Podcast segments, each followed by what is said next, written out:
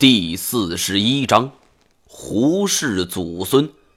我原以为老财所说的评书有时间、有地点、有人名，不过是从细节着手，让听众认为这是真的。可我没想到这一段往事竟然真的存在，我陷入了沉思。老财是如何知道这件事的？而看来……回到景洪后，我得好好问问这老家伙。老先生，您不是一般人吧？我忽然说了这么一句。胡九川眉毛一皱：“嗯，在火车上，你单手就把我的行李包扔到了上铺，还知道化解狐仙纠缠的办法，这可不是一般人能够做到的。”就是因为这样，我才怀疑胡九川绝对不是为了祭祖而来到这里。事情不会这么简单。胡九川笑着说：“嘿嘿，你想多了。我学点这方面的东西，当初也是为了混口饭吃。你要是不信的话，等雨停了，我带你去看看我先人的坟墓。”雨势越来越大，我们又加了几把柴。看看表，这时已经是夜里八点多了。我们有一搭没一搭的聊着。胡烟梦渐渐支撑不住，靠着墙壁睡着了。我也禁不住上下眼皮打架，头一歪就睡去了。而当我睁开双眼，一道暖暖的阳光照射进来，大雨已经停了。我起身一看，这间屋子里仅剩下了我一个人。胡九川和胡梦烟都去哪儿了？这两人连个招呼都没打，太不仗义了。不过一想起来，这一次我就是一个人要完成这次行动的，也就不放在心上了。只是想起了胡烟梦的音容笑貌，心里有点惋惜。我站起身的时候，不小心踢到了篝火堆，灰烬扬起，伴随着半空中纷纷舞动的灰烬，还有着两三片黄色的符纸残片。这胡九川昨晚在干什么？不过我也顾不上这些了，不能够耽误自己此行的目的。虽然雨势停了，但是村中的道路还是很泥泞。我接着昨天的路继续寻找那间屋子，往村落的深处走去的时候，村子里房屋的结构就突然发生了变化，从青石建筑转为了木石结构，几乎全都是东西走向，而绝大多数的房屋都是三层楼，楼顶全部是灰色小瓦，房屋间彼此间距非常窄，有的地方。甚至仅容一人通过，这带给我很大的搜寻难度。很多房屋进入后，我都要上楼查看才能够看得清楚，因为时间太过久远，房屋年久失修，木质的地板早已腐朽不堪，稍不留神便会踩断。我不得不慎之又慎。而转入一个路口的房屋中，我推门进去后，赫然大惊，一口红木棺材出现在我的面前。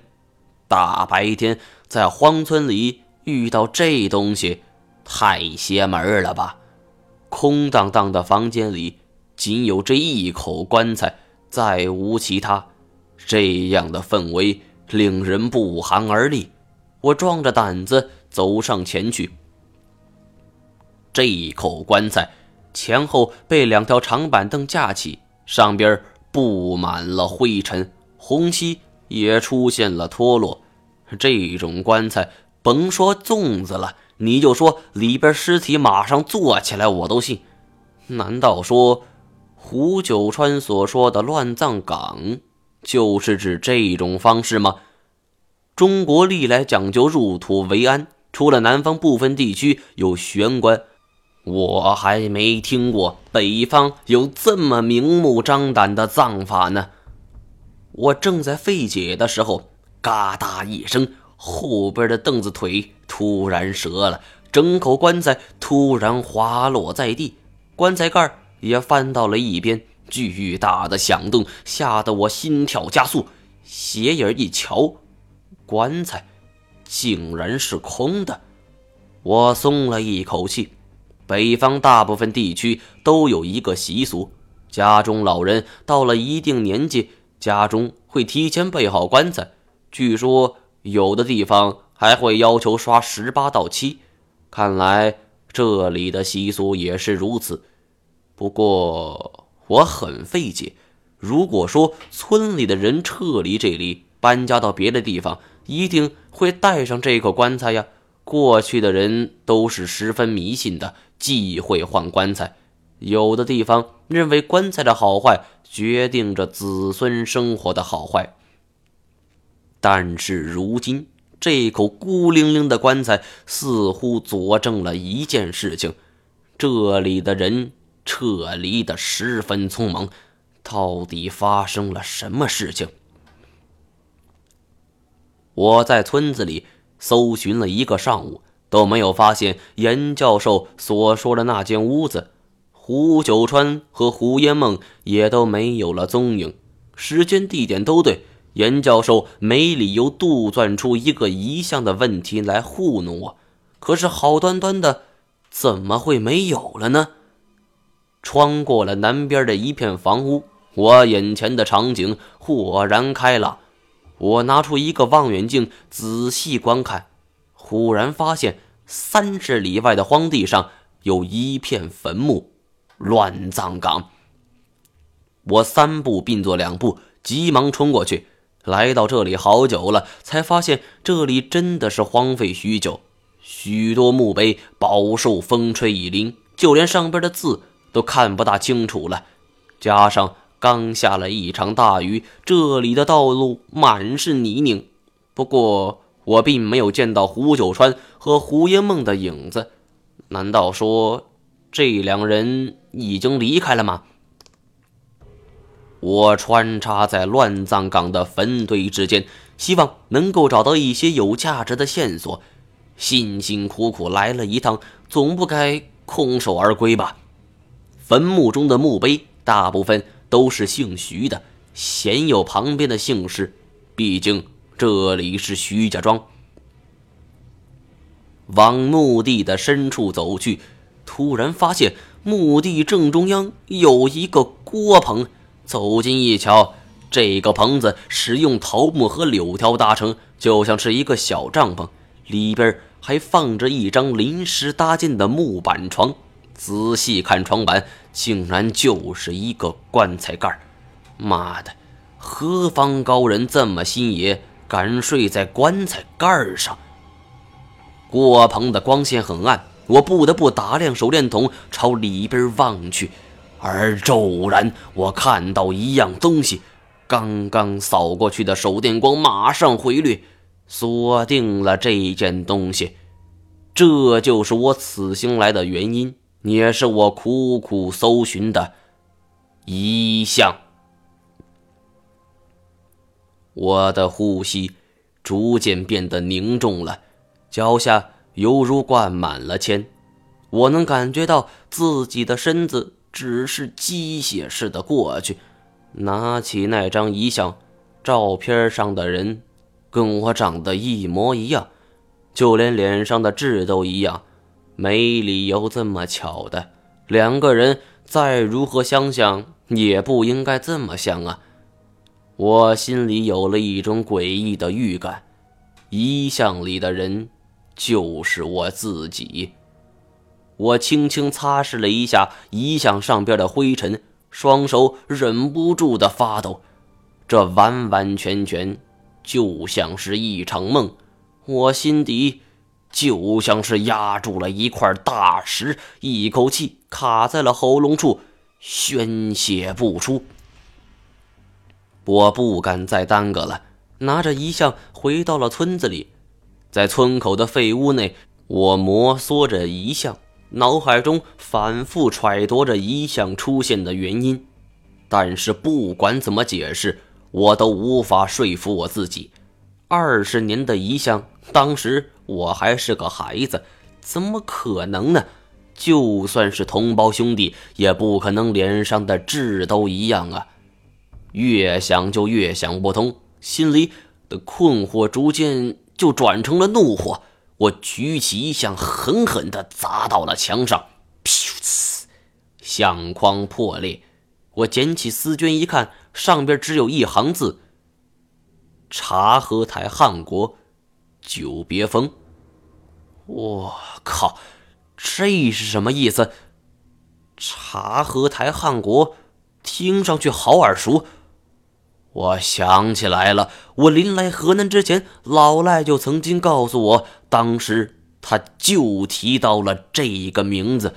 我欣喜之下，将白丝军翻来覆去的看，可惜再没有其他线索了。想完，我便将遗像卷起，塞进了我的行李包中。然后下山。虽然说我和赶马车的老板约定了三天为限，按理说我今晚还要在山上睡一晚，但是抱着自己的遗像睡觉，这种感觉未免太过怪异了。而我自问没这么强的心理素质，还是早一步离开，搞清楚这究竟是怎么回事才好。来到山下后，才知道当初车老板所言非虚。这种地方连条正儿八经的路都没有，更何况车呢？我不得不充分发扬了红军两万五千里长征的精神，独自一人踏着泥浆，沿着返回去的路走。而有的地方更是无语，一脚踩下去，直接没到了腰，吓得我以为自己掉进了沼泽。走了整整一天的时间，我才看见一辆驴车。我估计车老板看到路边走来一个浑身泥泞的人，肯定是以为我刚从地下钻出来。好说歹说，又给了一大笔钱，车老板才让我上车，晃晃悠悠朝有路的地方走去。车老板还打趣儿说：“想从这里出去，不用找东南西北。”直接找路就对了，没路，就算你方向对了，也没办法。为了赶路，我一天一夜没有合眼儿，顾不上一路颠簸，就躺在车上睡着了。虽然一路上被颠醒了无数次，驴车换三轮，三轮换公交，公交换火车，我终于回到了景洪。这一路折腾，我累得筋疲力尽，足足缓了两三天，体力恢复的差不多了，才来到了运天德茶馆内，向伙计询问老财在哪儿。伙计估计是新来的，直接就把经理给我找来了。因为我是熟客了，经理也很客气。而我问起老财时，经理十分诧异。你也要找老财？我一愣，难道还有别人要找他？经理说：“哎，你来晚了一步。上周吧，嗯，周五，对，周五有个年轻小姑娘来这儿，说是老财的孙女，就把她也接走了。”我思索道：“以前也跟老财打过交道，没听过说他家里还有什么人呢？怎么好端端的？”蹦出来一个孙女儿，我问经理：“那个小姑娘长什么样子？”“嘿，长得那叫一个漂亮，有点像一个明星。”叫呃，经理扭头问一个伙计：“小王，你说上次老财的孙女儿像哪个明星来着？”那个叫小王的伙计腼腆的一笑：“那……”徐若瑄呢？